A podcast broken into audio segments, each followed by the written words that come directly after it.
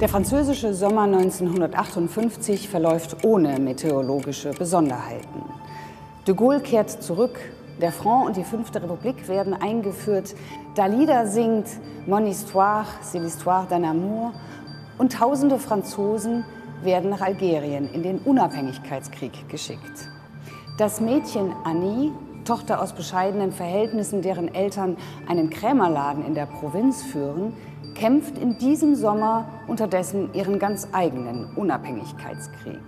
Mit Erinnerung eines Mädchens setzt Annie Ernaux ihre literarischen Tiefenbohrungen in die Geschichte fort.